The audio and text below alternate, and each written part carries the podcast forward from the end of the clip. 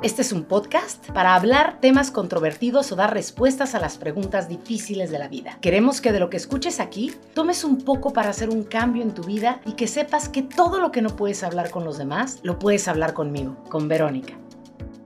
Hola, ¿cómo están? Bueno, yo estoy feliz porque vamos a platicar con una invitada especial, por supuesto, sin filtros también, que es algo que me fascina, algo que me encanta y entonces, pues te voy a presentar a nuestra invitada, ella es psicóloga clínica, es, eh, ella tiene el manejo en crisis, ¿no? Y esta invitada pues nos va a traer y nos va a retroalimentar y alimentar de todo lo que estamos viviendo hoy en día con este tema que a veces nos cuesta trabajo poderlo platicar, ¿no? Que es la violencia y el abuso sexual. Y cuando hablamos de abuso sexual es así como, ¿cómo? ¿Qué van a tocar, no? ¿Qué van a decir? Y pues bueno, bienvenida Alondra, gracias por estar aquí y cuéntanos un poquito cómo estás, cómo te va. Bueno, muchísimas gracias Verónica, estoy encantada de estar contigo. Me encanta también esta parte en la que mencionas que no vamos a tener filtros porque justamente con el abuso sexual infantil eh, soy un poco ruda en el manejo de, así que pues vamos a tener un excelente episodio. Gracias por la invitación. No, al contrario. Y yo creo que estamos en tiempo, siempre ha habido tiempos, ¿no? Tiempos de, de, hablar lo que está ocurriendo, pero no nos lo permite nuestra educación, nuestra cultura, el entorno familiar, todas las creencias y paradigmas que vamos teniendo. Y entonces cuando tenemos un abuso por primera vez, ¿no? O cuando nos sentimos violentados en algún tema o hasta con los maestros a veces, ¿no? Desde kinder, en primaria, lo que es es como, bueno, lo empezamos a justificar y decimos, es el maestro o, o me aventó el borrador porque este, me porté mal y empiezo a justificarlo, ¿no? Y desde ahí empieza toda esta parte de aceptar y ver con cierta normalidad la violencia. ¿O qué opinas tú al respecto? Estoy completamente de acuerdo. Y también creo que entra otro punto que es el preguntarte si realmente pasó, si no lo malinterpretaste. Eh, algo, un caso típico, ¿no? Vas caminando por la calle y una persona eh, tal vez intenta tocarte. Y tal vez una persona que está como más involucrada con el tema va a decir, ok, esto es una agresión, pero hay quien se va a preguntar, a lo mejor lo hizo sin querer o, puede ser que se le escapó la mano o midió mal. Entonces la gente empieza a preguntarse muchísimas cosas para descartar la idea de, o la posibilidad de que haya vivido algún tipo de agresión, ¿no? desde eh, algo muy simple en la calle hasta las violencias que existen en las escuelas, que sabemos que existen, eh, directas, este, culturales. Y bueno, y, lo vemos en todos los estratos, en, todos, en todas las áreas de nuestras vidas. Así es, y, y, te comento esto porque creo que de ahí se empieza a derivar todo, ¿no? Desde la base, desde el kinder, primaria, y lo vas callando. Pero cuando llegas a casa, ¿qué ocurre cuando llegas a casa y le dices a tus papás, oye, la maestra me gritó? No, pues es que te has de haber portado mal. O la maestra me jaló las orejas, ¿no? Antes, no sé si en tus tiempos, pero en los míos, te, a veces te, te jalaban de, de las a los hombres, ¿no? De la patilla y a la mujer era como vete para allá y castigados y vete a la dirección y volteado a la pared y carga libros y demás. Todo eso ha sido un abuso. Pero como si bien es cierto, estamos hoy en este siglo XXI tratando de decir todo lo que ocurre y siendo más explícitos en todo lo que nos acontece, somos señalados por ser tan honestos. Porque si en aquel entonces no te creyó tu papá y después lo trabajas en un proceso terapéutico y empiezas a decir la verdad de lo que ocurrió cuando eras niño, hoy en día lo ven como, qué bárbara, ¿por qué lo cayó tanto tiempo? ¿Por qué tantos años? ¿Por qué? Pues porque no nos daban la oportunidad de ser honestos como niños, porque no nos daban la oportunidad de poder hablar y decirle, mamá, mi papá me pegó, mi papá me dio una nalgada, o mi hermano, o me están golpeando, o están abusando, siento que la maestra o el maestro, ¿no? Era como, claro, ¿cómo te portaste, mijita? O cállate, no le digas a tu padre porque se va a molestar, ¿no? Sí, y ocurre mucho, eh, bueno, uno, que no nos enseñan nuestros derechos humanos, y cuando nos los enseñan, son perfectamente decorativos. Me acuerdo que en la infancia nos llevaron un libro de derechos humanos recortable y los podías pegar en todas partes. Y, qué bonito. Los dibujos eran muy bonitos, los derechos muy bonitos, pero eran papel. Eran únicamente papel porque si te ponías a hacer un análisis mínimo de lo que estaba ocurriendo alrededor, no estaba ocurriendo porque había una niña en la escuela a la que le estaban maltratando por tener sobrepeso, estaba un niño eh, en otro grupo al que estaban maltratando por su color de piel, eh, o que se estaba negando el derecho a la educación, desde algo, algo así, ¿no? Y creo que aquí también entra otro punto, y es que es cómodo sacrificar a los niños. Decir, si te quedas callado, tú sostienes el bienestar de la familia, pero si tú hablas y tú dices que tu abuelito te abusó, o que tu tío te abusó, o que tu primo te hizo esto, estás desarmando a la familia.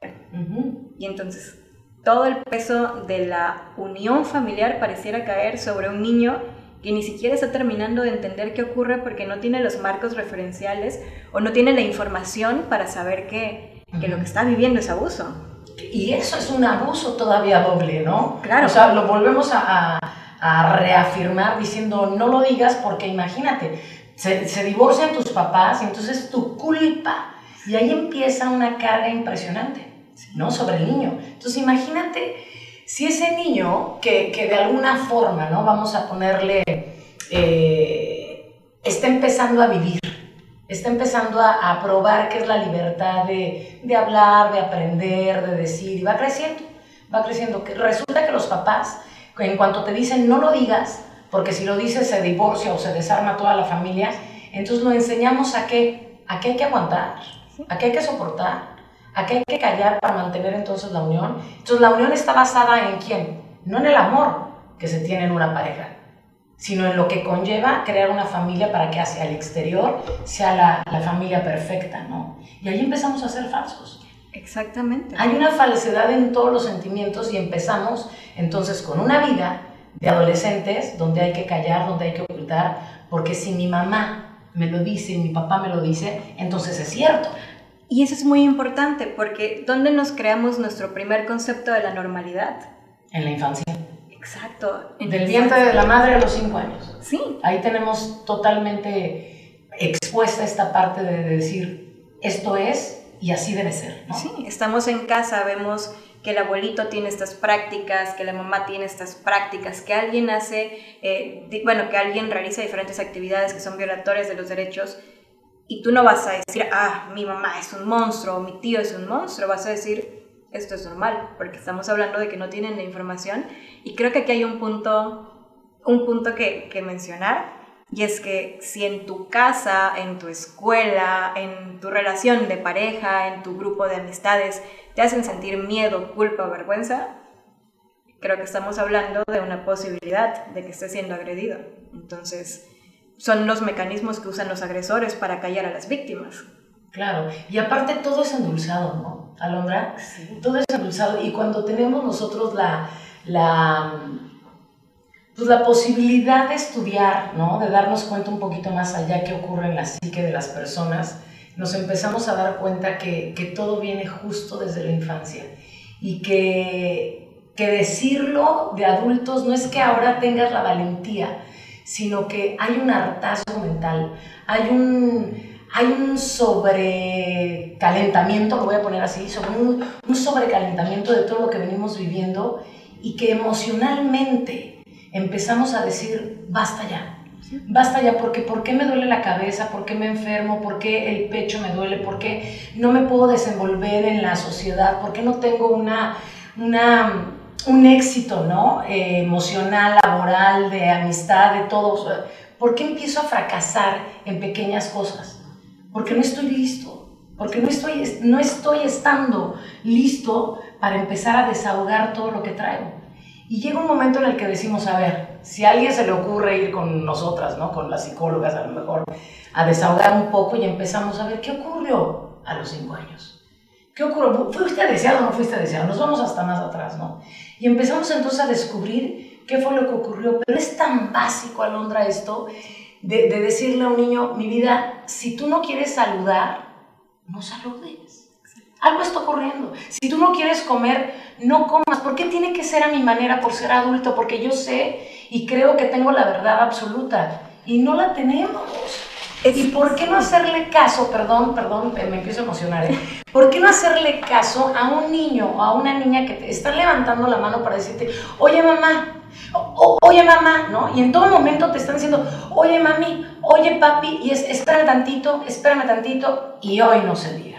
Porque hoy es más importante y nuestros hijos y nuestros amantes y nuestro esposo y nuestra mejor amiga es el teléfono y las redes sociales y lo que menos importa es lo que pasa en nuestro entorno social. Cómo interactúo con los demás no me importa. A mí me importa cómo yo estoy viéndome en el exterior y qué voy a presumir o de qué voy a hablar. Y eso tiene, y eso tiene que ver con todo lo que hemos callado y podemos exteriorizarlo en una plataforma digital porque no me están viendo. Es muy cómodo porque estamos en un momento en el que estamos sobredocumentando nuestras vidas, pero, pero ocurre algo. Y es que sí, estamos diciéndoles a todos, estoy en el café, me gusta esto, me fui a viajar a tal lugar, mi pareja es tal, estamos siempre compartiendo de nosotros y sin embargo creo que es un periodo en el que estamos teniendo relaciones cada vez más superficiales, pero también que nos estamos habitando menos. Estamos pero aparte es mentira, Dondra, es mentira, por, o sea, es verdad a lo mejor, ¿no? Yo puedo decir, tengo esta bolsa y me fui a tal lugar y me fui, sí, ok, perfecto, pero hay una vida real. Hay una vida cotidiana y hay algo que vivimos todos los días. ¿Por qué no dices, por qué no te atreves a decir en esta parte, oye, quiero levantar la mano y decirles que a mí me violaron cuando yo tenía 8 años? ¿Por qué no somos capaces de decir, hay algo que ocurre, ¿no? Que está ocurriendo. No, digo la parte bonita de mi vida. Queremos la luz. Por supuesto. Y no está mal.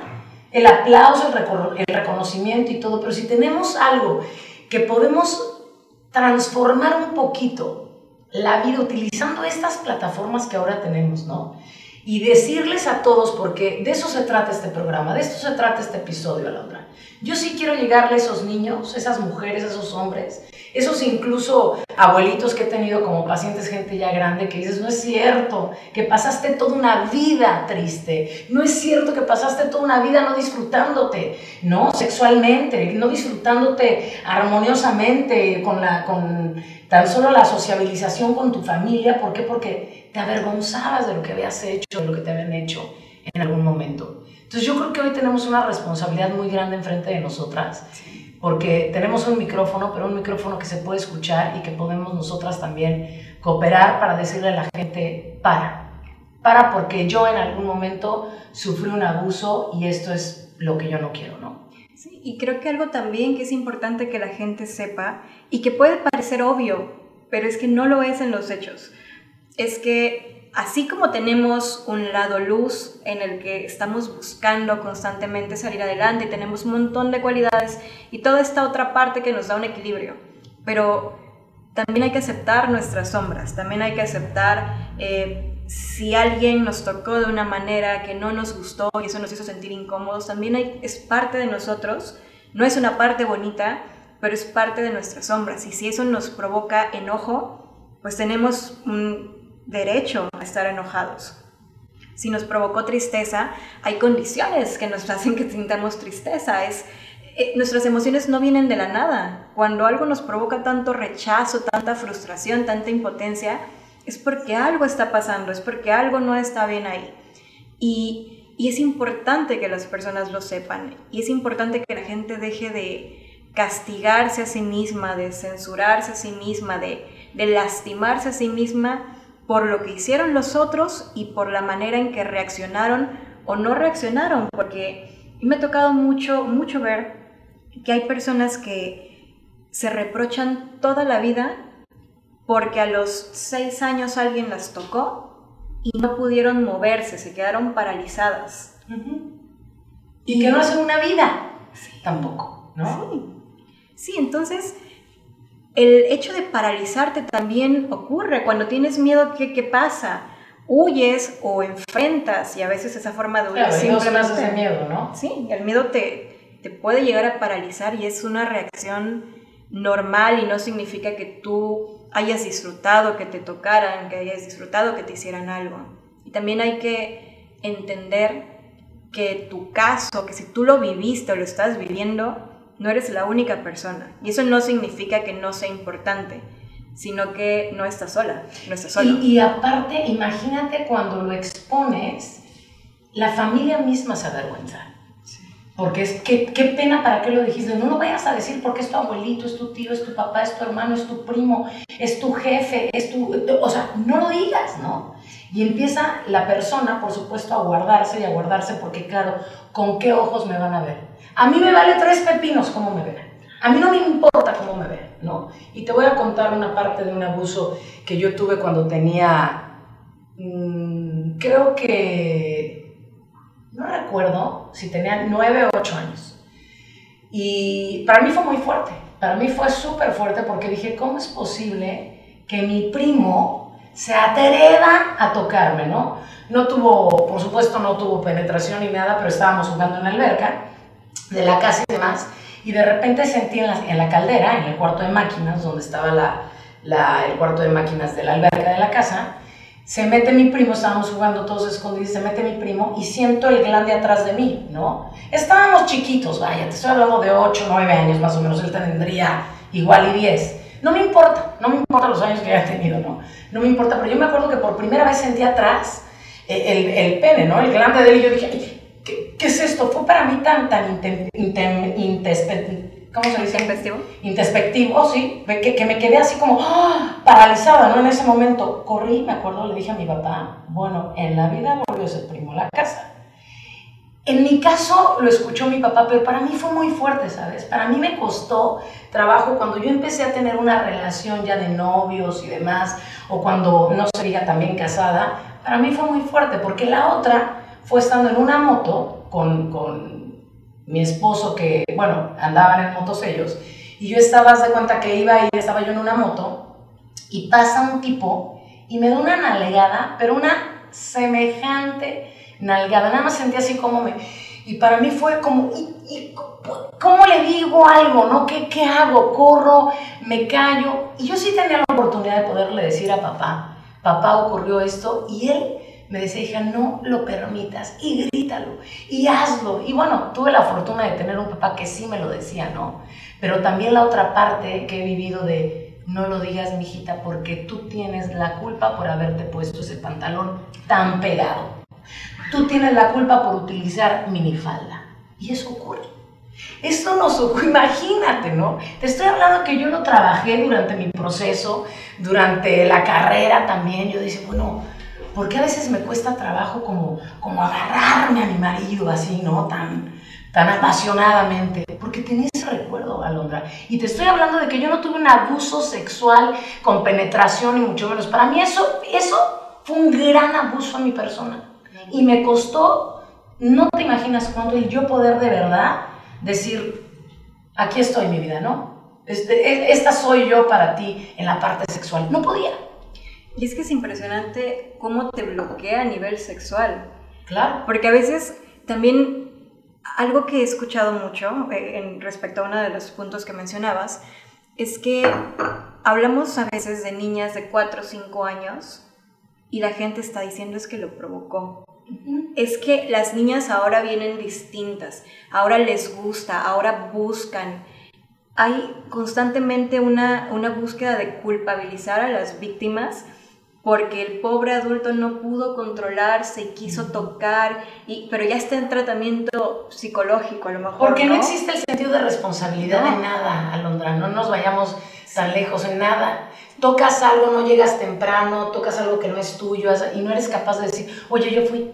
Sí, llegué tarde por tal, tal, tal. Oye, perdón, ¿no? Yo no tenemos esa cultura. Es échale la culpa al otro y tú escápate como puedas. Porque entonces eres un chingón. Si tú te zafas de un evento, si tú te zafas de algo, entonces sí eres muy chingón, ¿no? Si tú le das la vuelta. El dejo el otro, el que, no, el que está asumiendo las cosas, ¿no? Qué bruto, ¿para qué lo dijiste? Estás mal, nadie se hubiera dado cuenta. Carajo, ¿cómo no? Lo que vivimos dentro, como nosotros nos estamos proyectando la vida, es todos los problemas que traemos desde la infancia. Porque hoy somos lo que somos por lo que fuimos. Claro. Y entonces estamos siendo responsables de todo lo que callamos también. Entonces es momento de asumirlo y de decir, sí, porque lo callé, porque no supe cómo. Pero hoy, en esta vida adulta, a mí nadie me calla. Y a mí nadie me calla, ¿no? ¿A ti te callan alguna? No, a mí no. La verdad es que soy un caso. soy un Cuéntamelo. Ah, muchas veces yo me digo a mí misma, Londra, sé más sutil, eh, porque aparte tengo este lado activista, aparte, que, que, lo tengo, digamos, separado de la parte psicológica. Eh, pero mm, no se me da quedarme callada.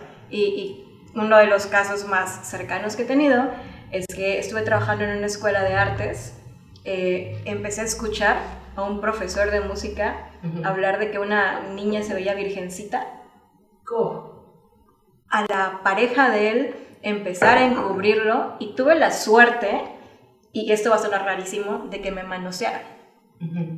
Tuve la suerte de que me manoseara porque ahí pude irme con todo. Claro, tuviste el argumento. Claro, porque ya estaba pues viendo alumnas que eran niñas de primera, segunda infancia, estaba, ya sabes, que agarrando incómodamente por aquí, estaba haciendo cosas que no estaban bien eh, en cuestión de, pues es que un, vas a una escuela de arte. ¿Qué cosas, Alondra? Háblalas para que nos puedan entender los que nos están escuchando y los que nos van a ver, para que estos niños y estas niñas puedan empezar a poner un alto en, todo esto.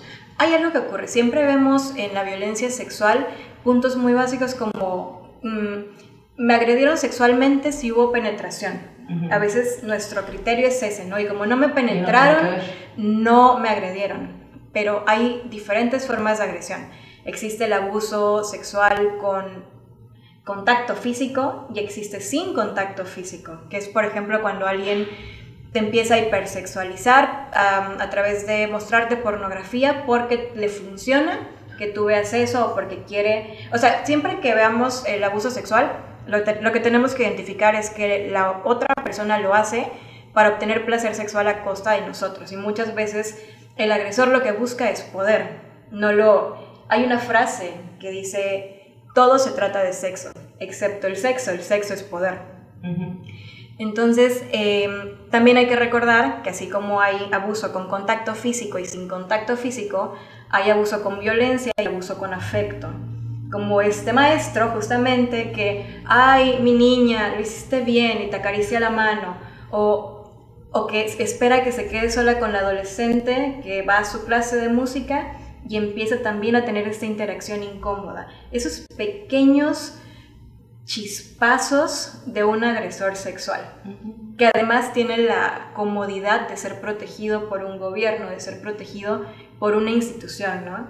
Entonces, te digo, cuando a mí me manoseó, dije, perfecto, ahora sí. Bien. Bien por ti. Bien por ¿Lo disfrutaste? Pues en el momento, en el momento me paralicé, porque, bueno, el antecedente es que yo también viví abuso de niña. Entonces en el imaginario siempre es como de, si me vuelve a pasar, voy a confrontar, lo voy a cachetear, lo voy a no sé qué. Pero creo que a veces cuando vives una agresión, tú siempre la vives un poco como niña, ¿sabes? Como que, no, no todas las personas, pero te vuelves a paralizar como... Entonces en el momento... acuérdate del retorno de la información, ¿no? Llega, tienes el registro. Entonces el retorno de la información nos lleva al evento vivido y lo volvemos a traer al presente, que es cómo lo transformo. No voy a cambiar el fondo, pero cómo voy a transformar para que esto que hoy estoy sintiendo lo pueda sacar con el valor para seguirlo en proceso. O sea, no, no, me voy a quedar paralizada como dices, ¿no? El miedo nos empodera y nos paraliza. Pero hoy yo creo que a ti y a mí ese miedo nos empodera. porque hoy que se vayan a la fregada. Hoy me respetas porque me respetas y se acabó. Y yo les digo, ¿no? A mis pacientes, voy a decir algo muy fuerte que digo, pero les digo, una vez puesto enfrente de mí te chingaste.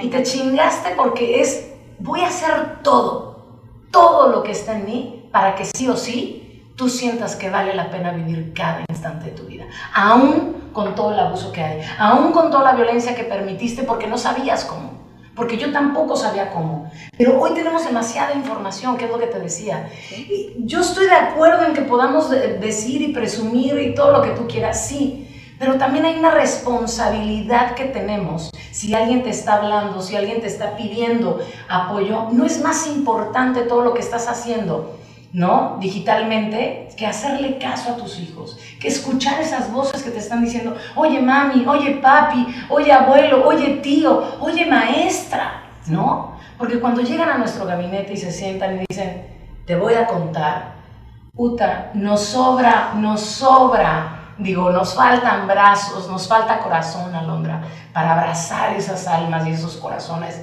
rotos y esas mentecitas tan dañadas, ¿no? Que dices, si pudiera regresar el tiempo, ¿qué haría?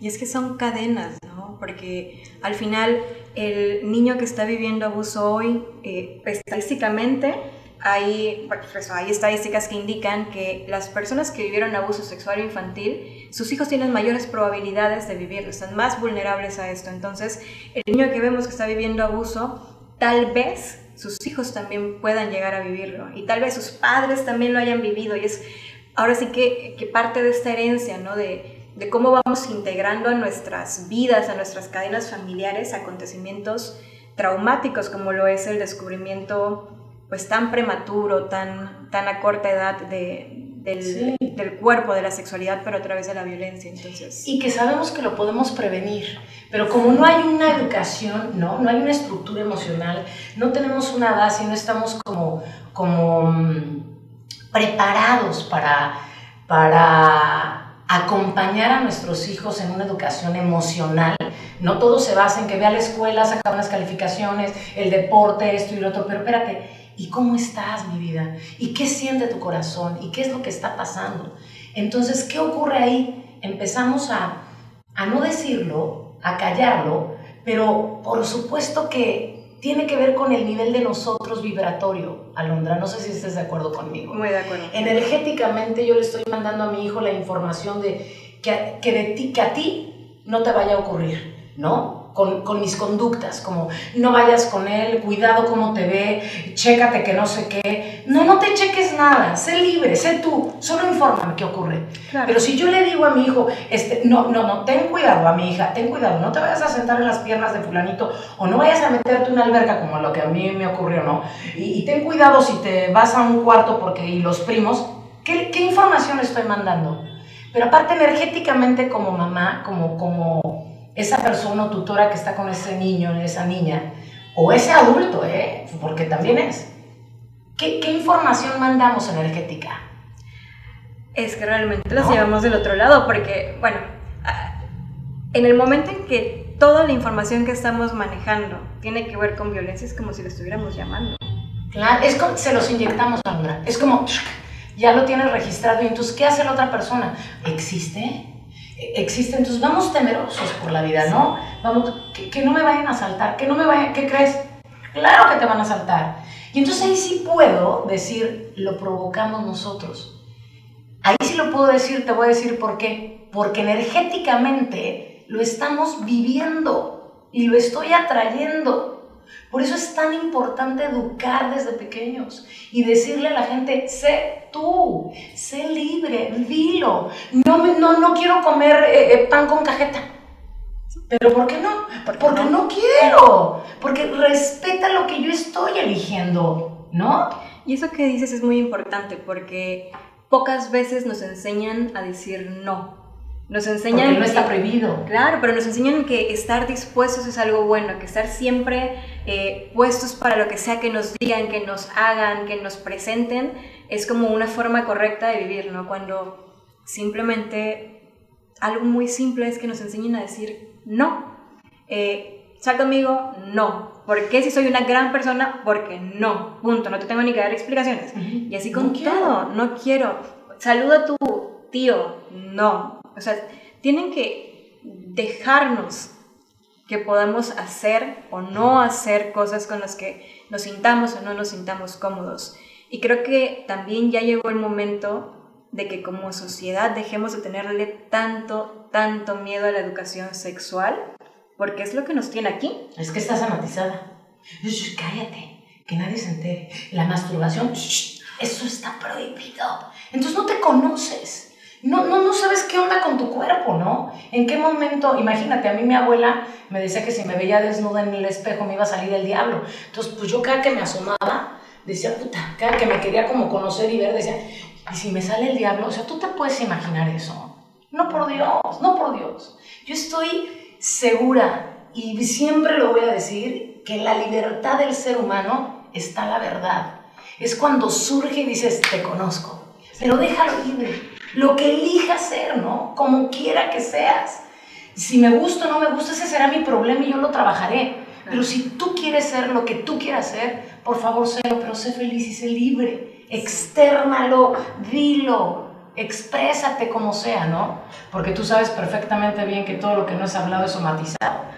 El cuerpo siempre va a decir lo que nosotros no queremos decir. Cuando no queremos decir eh, que mi pareja me está golpeando, que mi hijo me está maltratando, porque también pasa. Claro. Nosotros no lo vamos a decir y vamos a estar muy bien, ¿no? Logramos mantener el secreto, pero nuestro cuerpo lo va a decir. Y, y aquí entra Entra, por ejemplo, aspectos como el cáncer, en muchos casos. No, vaya que sí. La gente, mucha gente que vive violencia sexual infantil y que no tiene este tema trabajado, llegamos a ver que llegan a desarrollar cáncer de mama, cáncer cervicouterino, pero ¿cuáles son estas partes? Son partes de nuestros cuerpos con las que estamos peleados porque alguien nos enseñó que eran partes de las que alguien sin nuestro consentimiento podía obtener placer.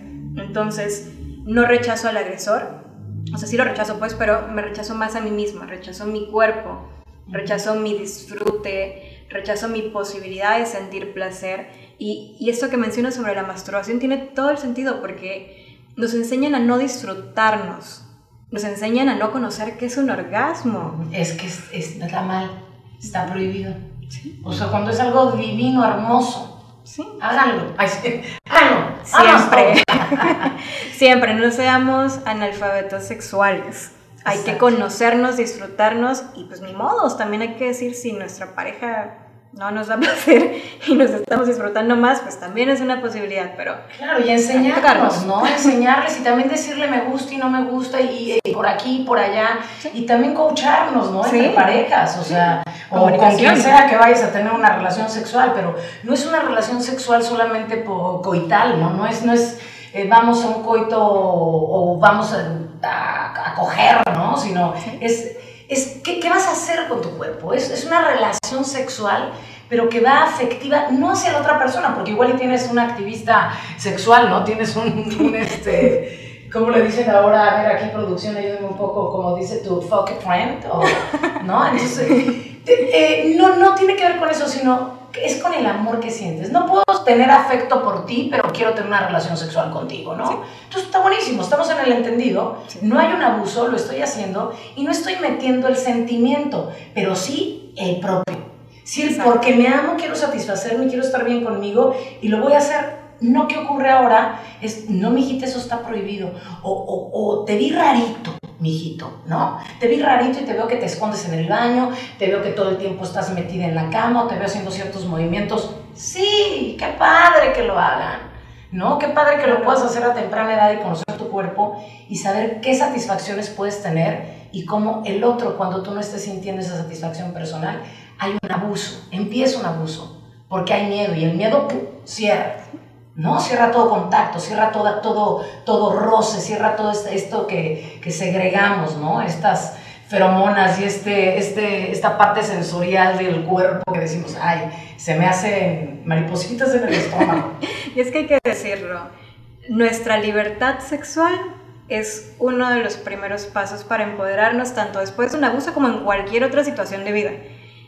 El tener esa libertad de disfrutarnos y el sabernos merecedoras, merecedores de sentir placer, y no poco placer, sentir mucho placer, también es bueno. O sea, es bueno que sepamos siempre que tenemos derecho a sentir y que no está mal, y que no está mal no cuidar como la virginidad, ¿no? Que hay todavía personas que siguen promoviendo que el valor de un ser humano, de una mujer, está en la virginidad. Por Dios. Absurdo, pero existe. Claro.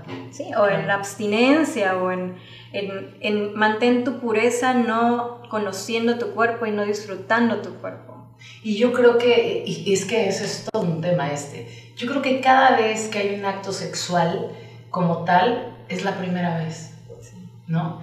Es si me lo preguntas, yo te diría, yo lo disfruto como si fuera la primera vez. O, o no, fíjate, yo creo que cada vez es mejor. Yo creo que cada vez el disfrute es, es impresionante y es increíble cuando aprendí a conocerme. Cuando aprendí a decir sí quiero, cuando aprendí a decir no quiero. Y hoy desde este lugar y en esta plática que estamos teniendo tú y yo, Alondra, sí quisiera decirle a todos, Basta ya, basta ya de la censura emocional, basta ya de la censura personal, basta ya de no hablar porque te van a criticar, basta ya de quedar bien con la sociedad, basta ya de quedar bien con tu padre, con tu madre, con tus tíos, basta ya de ser lo que ellos quieren que seas. Sé tú, sé libre, exprésate, di, y si has sufrido un abuso sexual, si has sufrido violencia eh, emocional, laboral, dilo dilo, aprenderás a vivir de una manera libre, impresionante, aprenderás a, a, saber qué es la libertad personal, individual, ¿no? Y saber lo que es tenerte, porque tenerte es un agasajo. Tenernos es un agasajo, ¿no? Totalmente. Y como dices, si han vivido un abuso, por supuesto, va a haber dolor, va a haber varias cuestiones, pero cuando decimos o cuando se dice que infancia es destino, yo no creo que se refiera a que un trauma de infancia tenga que durarnos toda la vida. Yo creo, no, que, yo creo que no tiene que ver por ahí tampoco. Sí, creo que no va por ahí. Entonces, toda vez que tengan posibilidad, mediten, tomen terapia, trabajen todo lo que les duele, sáquenlo todo. El sacarlo todo yo creo que es clave, ¿no? Entonces, hagan eso, vayan a terapia y se van a dar cuenta de que poco a poco todo eso que les hace sentir mal se va a ir y van a tener mucho más espacio para empezar a disfrutar todo, para ver al otro sin miedo, sin, sin vergüenza, sin culpa, para empezar a disfrutar la vida, disfrutar todas las posibilidades que esta tiene. Claro, y nos enfocamos un poquito en la parte sexual, pero la parte emocional es súper importante. Este, este respeto y esta honorabilidad que le podemos dar a cada persona, yo creo que es lo que nos hace personas todo el tiempo, ¿no? Y no, no animales que vamos eh, haciendo abruptamente desfogues por todas nuestras frustraciones pasadas y no trabajadas, ¿no? Yo creo que, que, que respetar a cada persona en su individualidad, en su preferencia sexual, en su libertad de expresión, en su manera de vestir, en su manera de ser, eh, está padrísimo porque, pues, hablar de privilegios, yo te podría decir, y y yo qué culpa tengo de que tú hayas nacido con ese pelo tan bonito, ¿no? Y tan largo y que se te vea tan, tan padre, ¿no? Tan, tan abundante y todo, ¿no? Pero qué, privilegiada eres de tener una melena de ese tamaño y, y, yo tener el pelo que tengo ahora, ¿no? Pero no tiene que ver con que tú seas mejor y más femenina por tenerlo así y yo menos femenina por tenerlo corto, ¿no? Y desde ahí empieza una violencia, desde ahí empieza un abuso, desde ahí es donde empezamos nosotras mismas como mujeres a permitir que el otro te diga, ay, qué chaparrita, ¿eh? Este, ¿por qué? O, qué chistosita. No, desde el chistosito ya viene como que, espérame, espérame. Y cuando vas a un lugar, ¿no? Yo me acuerdo que hace tiempo me regalaron un coche y llego yo con un coche a un lugar aquí en Acapulco y fue para mí tan fuerte lo que viví por primera vez. Estaba estudiando justamente la carrera y recuerdo que dijeron, ay, que el coche de la señora lo pongan en la entrada para que lo vean. Y el día que no tuve para comprarme ese coche, para que estuviera en la entrada, por supuesto que lo dejaron porque traía un coche todo feo, espantoso, lo dejaron en el último estacionamiento casi casi del hotel donde yo iba muy seguido a comer, ¿no? Entonces, tiene que ver con lo que traes, tiene que ver con lo que eres, tiene que ver con lo que portas. ¿Tiene que ver con eso para ser una privilegiada en este mundo? ¿Tiene que ver con eso para ser aceptada y ser amada y honrada y respetada? Es que el tener por encima del ser está, es una de las mayores causas de que estemos tan mal, ¿no? Realmente nos han enseñado eso. Y, y vámonos, por ejemplo, a la violencia, a la criminalidad. ¿Cuántos niños, cuántos adolescentes no se meten a grupos delictivos porque quieren tener el coche que te dijeron que si tienes ese coche, le vas a gustar a las mujeres, que si tienes ese coche te van a respetar. Nos están enseñando constantemente que tener es tan importante que no importa qué hagas, pero ten algo que mostrar, porque si no tienes algo que mostrar a la sociedad, la sociedad te lo va a castigar. Claro, y tan básico, no ser, hacer, tener. Pero trabajarlo, vivirlo, yo creo que muy poca gente lo sabe, ¿no? O lo, o lo tiene eh, vaya arraigado en, su vida. Es más importante, incluso decimos una estupidez muy grande a veces, ¿no? ¿Qué vas a hacer cuando seas grande? Puta, ¿cómo que vas a hacer cuando seas grande? Ya eres, ya eres lo que eres. Lo demás son aditamentos, son adornitos preciosos que le vas poniendo, ¿no? Como nosotras, la carrera, la maestría, y, bueno, está padrísimo. Pero qué bonito que existan. Qué bonito, y qué bonito que te prepares y que nos guste y demás, ¿no? Leer, ser un letrado y demás, está padrísimo eso, pero ya eres, ya eres mujer, ya eres hombre, ya eres persona, ¿no? Y con, tan solo con eso tienes un valor importantísimo en la vida, en la sociedad, en el planeta. Y tan solo por existir mereces todo mi reconocimiento y mi respeto para poder estar frente a ti y decirte, qué bonito que estamos pasando esta hora, ¿no? Y qué bonito que nos conocemos y, y, qué padre es vivenciarlo, ¿no? Y te lo digo, o sea, qué padre que nos conocemos porque pues, ni me voy a olvidar de ti ni tú de mí, ¿no? y es que es rico, es rico, es rico realmente ser. Y como bien lo dices, por supuesto, hay cosas que podemos llegar a tener y qué bueno que existan. Y si no existen, también está bien. Hay que dejar de presionarnos tanto y de condicionarnos tanto para poder desde ser felices hasta darnos cuenta de que tenemos un valor como seres humanos, porque si vamos por ahí partiendo del tener por encima del ser, entonces quien tenga más va a valer más. Ajá, claro. Y entonces, ¿qué ocurre en un país tan pobre? ¿Qué pasa con esos otros ciudadanos que no tienen el gran auto, que no tienen la gran casa, que no viven en la gran calle y no tienen eh, estas piezas de diseñador y demás, pues no ocurre nada, no debe ocurrir nada. Todos tenemos diferentes procesos, diferentes circunstancias y entonces hay que empezar a vivenciarnos a nosotros mismos. Sí, y dejar de discriminar de esa manera, ¿no? Segregarnos. De, sí, de, de, tipificar y de etiquetar y de encasillar eh, esta parte, ¿no? De, ustedes sí porque son blancos, ustedes no porque son negros, ustedes no porque no han salido, ustedes no porque no tienen una carrera, ustedes no porque... O sea, no, no. Aquí voy a dar un consejo muy bonito, muy... puede ser incluso muy tierno, muy inocente que me dieron Em, pero una, una persona con la que he tenido un trato me dijo que hay tanta luz en París como la hay en una calle donde hay niños de muy escasos recursos que sufren muchas cosas. Porque ellos están aprendiendo, incluso tal vez más que los otros o en la misma, este, en la misma altura, a disfrutar de la sutileza de la belleza. Ellos no necesitan más para poder apreciar las cosas que son importantes. Y algo que a mí me, me marcó mucho de lo que me dijo esta persona es que hay que aprender a ver al otro desde el amor y no desde la condescendencia, porque el amor une y la condescendencia escalona. Entonces, creo que tenemos que aprender a unirnos con nosotros, a no segregarnos, pero tampoco tener compasión. No es necesario somos seres humanos, hay que alquilarnos, estamos juntos.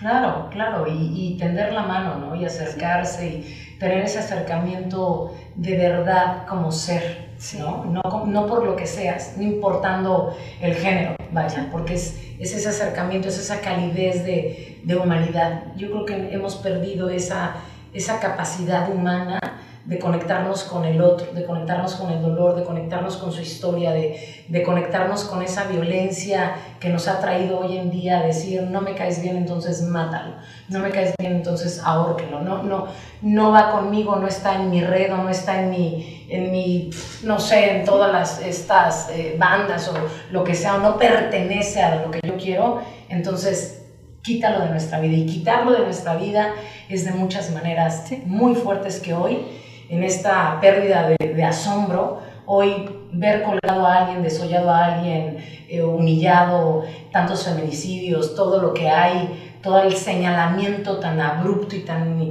tan fuerte que existe hacia el ser humano, pues no importa, ¿no? Es como nos acostumbramos y no, no hay costumbre para el, para el maltrato, no hay costumbre para la violencia no, no te prestes, ¿no? Todos los que nos están viendo, nos están escuchando o nos van a escuchar, no te prestes a, a callarte porque es tu papá o es tu mamá y te gritó y te dijo porque yo soy tu padre, porque yo soy tu madre. No te prestes a ello porque queda el registro.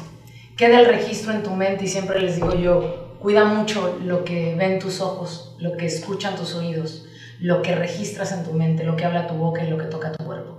Cuídalo, porque eso no tiene regreso. Exacto. No lo tiene. Es sí o sí, me honro, me cuido, me respeto desde el día uno que empiezo a, a, tener algo que me paraliza, que dice esto, el regaño fue de más, o el grito fue de más, o el manotazo fue de más, o el jaloneo fue de más, creo que no está siendo padre. Entonces, poderlo decir, no se queden callados en nada, es no me gustó, no quiero, ¿no? Sí. Y es, nos cuesta tanto a Londra poderlo decir, porque nos sigue teniendo el miedo, ¿no? Nos sigue teniendo el no lo digas, eres mujer, no te van a creer. Entonces volvemos a lo mismo. Sí, y ahí creo que hay algo que es clave. Sí, tal vez si vives algo que es traumático, y no hablamos solamente de violencia sexual, sino de diferentes formas de violencia, desde las que son eh, obvias, como la violencia directa, hasta las que son más sutiles, digamos, como esas pequeñas formas de discriminación que a veces son como muy simpáticas, ¿no? que son muy aparentemente afectivas. Tal vez cuando... O los chistecitos, ¿no? El chiste, el chiste es tan peligroso a veces, ¿no? Porque parece inofensivo, pero por supuesto que está hecho para provocar un daño. Entonces, lo que provoca un daño es violencia. Claro. Pero no significa, uno, que tengamos que vivir atormentados porque el mundo es oscuro. También me lo digo a mí misma porque a veces lo olvido. Eh, pero también significa, creo yo, que tenemos que aprender un poco a reconocer lo que está ocurriendo alrededor. Hay que aprender a ponerle nombre a las cosas que vemos y que vivimos. Hay que aprender que discriminar a tal compañerito por su color de piel, por a qué se dedican sus papás y demás, es tan nocivo como matar a una persona. ¿Por qué? Porque la violencia cultural sostiene la violencia directa. Y la violencia estructural sostiene la violencia directa. ¿Y a qué me refiero con violencia estructural?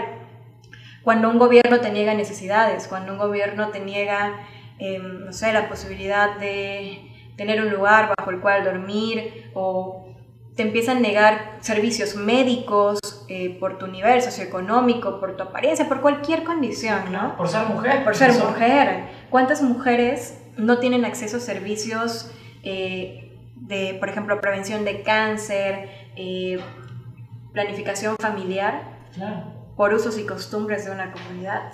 Entonces, no se trata de que veamos que el mundo es completamente negro, sino de reconocer las violencias, reconocer nuestros derechos humanos, hay que aprenderlos. Hay que, nuestros derechos humanos son, son todo.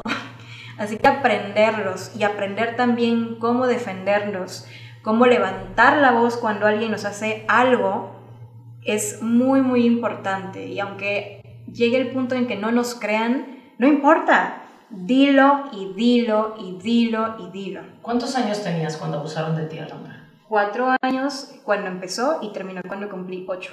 ¿Qué te dio el valor de hablarlo? Fíjate que en mi caso yo olvidé el abuso.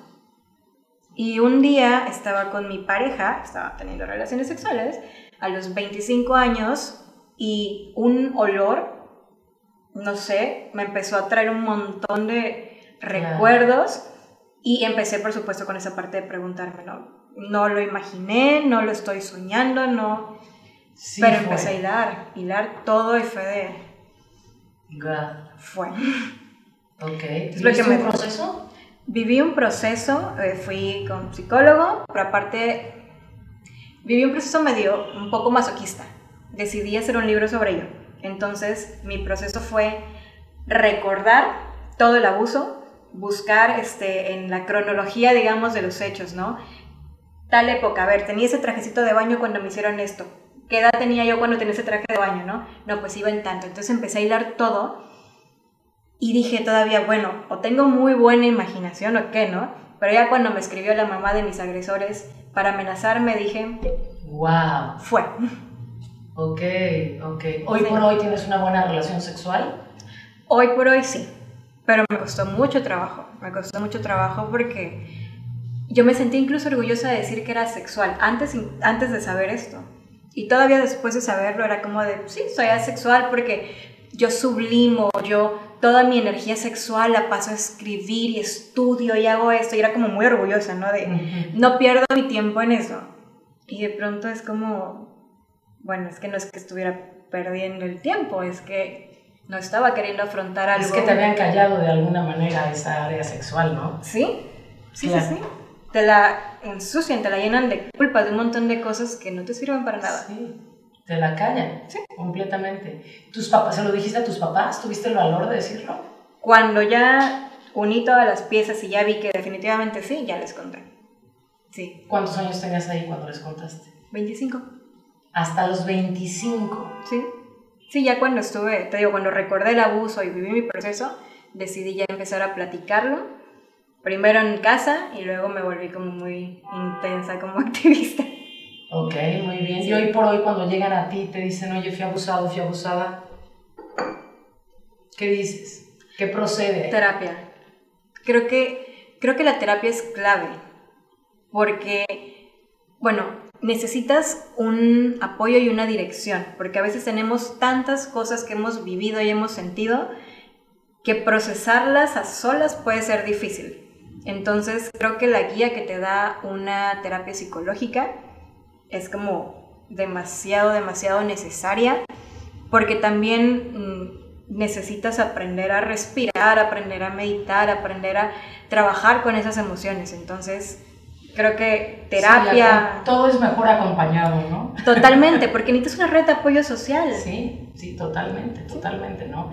Y yo creo que, pues, bueno, no, es que se necesite valor, porque no, hoy por hoy yo creo que eh, todos, todos tenemos la valentía de, o todos tenemos el derecho de tener la valentía de hablar lo que sucede. Y pues yo te quiero agradecer que lo hayas abierto, ¿no? Porque a veces... Eh, pues nos ponemos la, la profesión ante todo, ¿no? Entonces, yo recuerdo una vez, yo también escribí un libro, y en el libro cuando hablé por primera vez de, del alcoholismo, cuando hablé por primera vez de mi historia de vida, era como, Verónica, no lo digas, no manches, se van a dar cuenta. O sea, ¿cómo vas a hablar de ti y tú? No, no me importa, ¿no? Como lo dije hace rato, me importa tres pepinos. No me interesa, ¿por qué? Porque hay una libertad interior tengo amigas que me dicen, Verónica, es que no tienes filtro, es que no deberías de ser tan honesta, es que no debe... No me importa su opinión. Lo escucho con todo respeto, ¿no? Pero no me importa. ¿Y tú crees que a estas alturas de mi vida me voy a callar algo? Menos. Y después de vivir y de tener la expertise de todo lo que puedo tener en un gabinete y escuchar, ¿no? La cantidad de abusos, de violencia, de dolor, de tristeza, de, de todo lo que se vive, ¿no? De, de intentos de suicidio por por, una, por no escuchar ¿no? A, a nuestros hijos.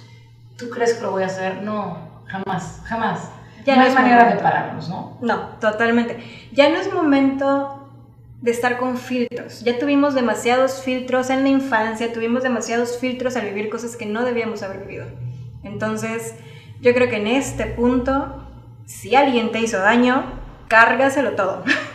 Porque esa culpa es algo que tiene que cargar la persona, no tú. Entonces, y si alguien va a explotar, y si el mundo va a explotar, pues que explote. Sí, es que aparte, imagínate, aparte de haberlo vivido, el agresor pues sigue su vida, ¿no? Porque es, es, es, su, claro, y aparte es su modo de vida. Y la otra persona vive años, ¿no? Como tú, cuántos años de haberlo callado, entonces el, el, vamos a ponerlo como castigo, que no es castigo, ¿no? Sino el, el penar, el penar todo lo que ocurrió, lo llevas durante tantos años hasta que tomas de ti y dices, espérame, nací para algo en la vida, ¿no? Porque mi vida tiene una posición en este planeta y mi vida existe y entonces como tal quiero dejar un legado no para los demás, olvídate de los demás, para mí misma y para los que me anteceden, ¿no? Yo quiero que mis hijos tengan la libertad de decir, mami, ocurrió esto, ¿no? Mamita, me estoy sintiendo así. Y eso me, me, me llena y me encanta porque tuve el valor, yo como te decía, de habérselo dicho a mi papá a los 8 o 9 años en aquel entonces, ¿no? Y papá era un coach donde que me dijo, ah, ah, mi hijita, sí, muy duro, pero se fue al otro lado, ¿no? Tú no necesitas ni un hombre para no sé qué. Y me hizo como muy, muy bravo y muy valiente, que tampoco está padre. Pero seguro. Pero pero funcionó, ¿sabes? Funcionó. Hoy por hoy yo les quiero decir que no eres más, no eres menos siendo mujer, siendo hombre, que tenemos la, la, la, pues la dicha, siento que es la dicha, la alegría, la bendición, voy a ponerlo hasta en ese punto de, de ser quienes somos, ¿no? Desde donde estemos, como seamos, como vivamos, tenemos el, el don de ser personas, ¿no? El don de, hablar, el don de expresarnos con nuestro cuerpo. Nuestro cuerpo habla más que la voz, lo sabes tú como psicóloga. Y, yo creo que, que esta parte de poder decir quiénes somos, qué queremos, qué no queremos, nos va formando, nos va empoderando como seres humanos y este es lo que, lo que puede resonar y puede tener eco en una sociedad, ¿no? Ser tú y decir a alguien, y no por, no por ser más que nadie, sino porque tenemos la responsabilidad de hoy yo tener un micrófono abierto, yo yo decirte lo que está ocurriendo, poderte decir desde este lugar que eres importantísimo, que eres una persona que vale la pena tan solo por haber nacido y que donde estés, con quien estés, eh, seas del estrato social que seas, cultural, emocional, como seas, eres importante y la persona más importante de tu vida seguirá siendo tú, siempre tú y al último tú y por ende van a llegar a ti lo que te corresponde en la vida, ¿no? Así es, hay que comenzar ese trabajo personal, ese trabajo interno de sanarnos para poder ser. Porque si sacamos y drenamos, ahora sí que si drenamos la herida, creo que ya estamos bastante preparados para empezar y empezar a vivir como queremos vivir ya sin traumas que nos atormenten, sin percepciones de lo que es la vida a partir del trauma, nos atormenten, hay que dejar de vivir atormentados. Creo que, creo que es algo que también nos ha enseñado la pandemia. Esta pandemia, el estar encerrados en casa, creo que también nos ha obligado a encerrarnos en nosotros mismos, a ver lo que no queremos ver normalmente y a trabajarlo. y a parar, ¿no? Porque... E, esta pandemia también trajo demasiada violencia familiar, demasiada violencia, pero también hubo, hubo mucha valentía, lo puedo decir desde, desde, pues desde esta parte profesional, donde sí tuvieron hoy por hoy la valentía de decir no más, ¿no? Y hoy, pues, tenemos la, la oportunidad de decir, hoy sé que puede, que mañana ya no sea, que mañana ya no esté, hoy nos trajo un entendimiento y un vernos a la cara y decir, vale la pena vivir cada segundo de nuestra vida siendo libres, vale la pena seguir en este, en este camino de, de, vivir plenos, sabiendo que lo único que tenemos es hoy, es ahorita, es este momento y no hay otro. Así es, y nos tenemos en nosotros, y tenemos nuestros cuerpos, así que en el aquí y ahora hay que habitarnos. Así es. Hay que aprender a disfrutar el estar en nuestra propia piel. Y vivir al máximo cada día, ¿no? Totalmente. Eh, ya es momento. Creo que cuando nos damos cuenta de todo lo que vivieron muchas otras personas en ese periodo y que aún así estamos aquí, yo creo que ya tenemos esa responsabilidad de no desperdiciar más tiempo. Así es. Es una responsabilidad vivir, pero hermosa, hermosa. ¿Con qué te despides, Alondra? Me despido diciendo a, todas las personas que, están, que nos están viendo, que nos están escuchando, que nunca duden de su valor como seres humanos por algo que hayan vivido. El pasado es, pues eso, es pasado, no es un destino. Así que aprendan a, aprendan a denunciar lo que se tiene que denunciar, aprendan a aceptar sus propias sombras y aprendan también, hay, hay algo que, que, me gustaría mucho comentar, y es, incluso me iría un poco a la religiosidad. Empiecen a tratarse a ustedes mismos como tratarían a ese Dios en que pueden creer. Porque como es arriba, es abajo y como es afuera, es adentro. Entonces, no dañarnos a nosotros mismos para quienes tienen una religión, creo que es también una extensión de no dañar aquello en lo que creen. Así que, ¿por qué no tratarnos como nuestros propios dioses? ¿Por qué no honrarnos? ¿Por qué no cuidarnos? ¿Por qué no homenajearnos? ¿Por qué no, por qué no ofrendarnos cosas bonitas, no? Claro, por supuesto. Pues muchísimas gracias, Alondra. Muchísimas gracias por estar aquí. Yo termino diciéndoles que es enorme, enorme, enorme estar viviendo, que es eh, honorable el existir, el vivir y, el ser libres y decir sí, sí quiero o no, no quiero. Con Verónica Flores. Esta es una conversación abierta con todos mis escuchas. Recuerda que te puedo atender personalmente en mi gabinete. ¿Quieres una cita? Contáctame al 55 52 15 18 17. Te espero.